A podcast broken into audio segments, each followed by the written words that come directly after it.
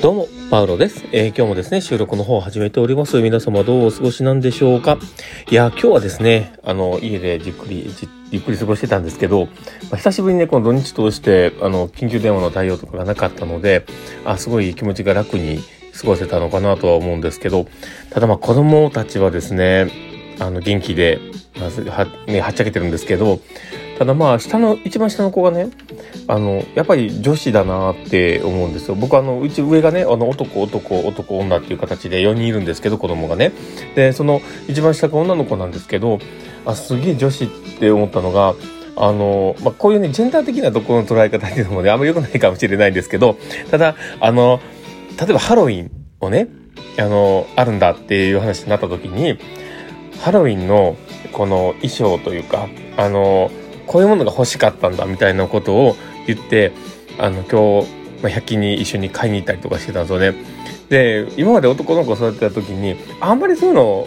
あの、例えば誰かの家に行ってお菓子もらうとか、まあそういうのをすごく、あの、勝手にやってましたけど だけど、あの、ちゃんと、ハロウィンっていうイベントに対して向き合い方がね、なんかこう、あ、ちゃんとやろうみたいな、なんかこう、楽しもうみたいな感じがね、あ、あすげえ、女子力高いなと思ってたんですね。まあそんなね、子供と付き合っていって、で、僕はあの、そのついでにですね、ココアピーナッツとか買ってたんですけども、このココアピーナッツが止まらない。ずっと食べてるんですけど、もう本当にこう、あ、くっちゃね、じゃないですけど、食べてばっかりいるようなあ休みでございましたが、えー、皆様はどうなんでしょうか。えー、ということで、まあ今日の放送ね、始めていこうかなと思っております。えー、パーロのマインドブックマーク。この番組は看護を楽しくコンセプトに、精神科看護の視点で、日々生活の中から聞いているあなたが生き生き生きるエッセンスになる情報をお届けしています。はい。ということで、えー、今日もですね、始めていきます。で、えー、今日はですね、どんな話をしようかなってところなんですけども、えー、ま、今日は、あの、否定的な、あの、発言を、ま、捉えられるようなね、表現を使わないというところですね。で、あの、ま、この話を何で言おうかなと思ったかなんですけど、あの、僕はですね、基本的に、あの、コミュニケーション、もともと得意ではなかったんですけど、だんだんやりながら、えー、ちょっとこう、自分の強みになっていったような、えー、そういう感じなんですよね。で、その中で、あの、僕が、あの、ここは注意してる、ここはずっと今まで、え磨き上げてきたというか、えそこは大事にしてきたのかなと思うところはですね、あの、コミュニケーションの中での否定的な表現を控えるというか、言い換える技術みたいなところを僕はすごく意識はしてたかなと思うんですよね。で、例えば、え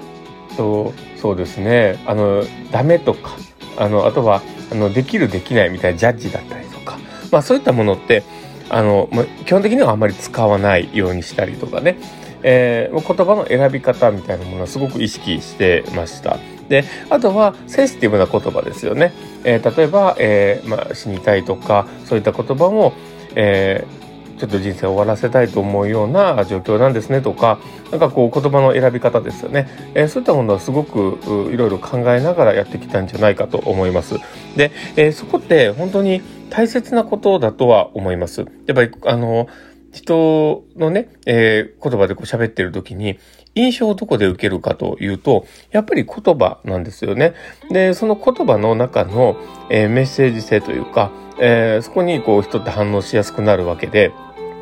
だからこそ、えー、言葉を使うときに、えある程度言い換える。まあ、それってすごく大事だろうなと思うんですよね。えー、例えば、えー、まあ、えっ、ー、と、そうだな。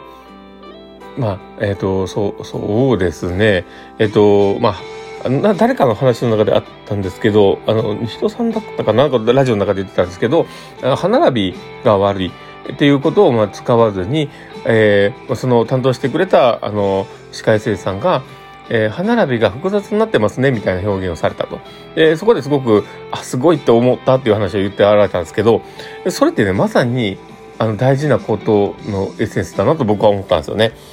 何かをこう伝えるときに、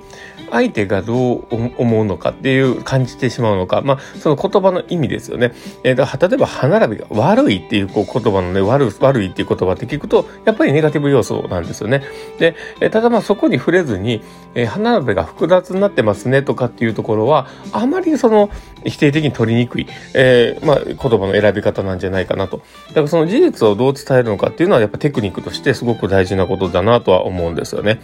で、えー、まあそういうふうな、こう言葉の選び方、えー、使い方っていうところは、やっぱり意識をしてやっていく必要っていうのが、特にサービス業であればあるんじゃないかなと思ったりしています。で、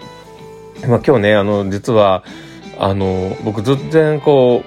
う、なかなか進んでなかったのが、あの、本のね、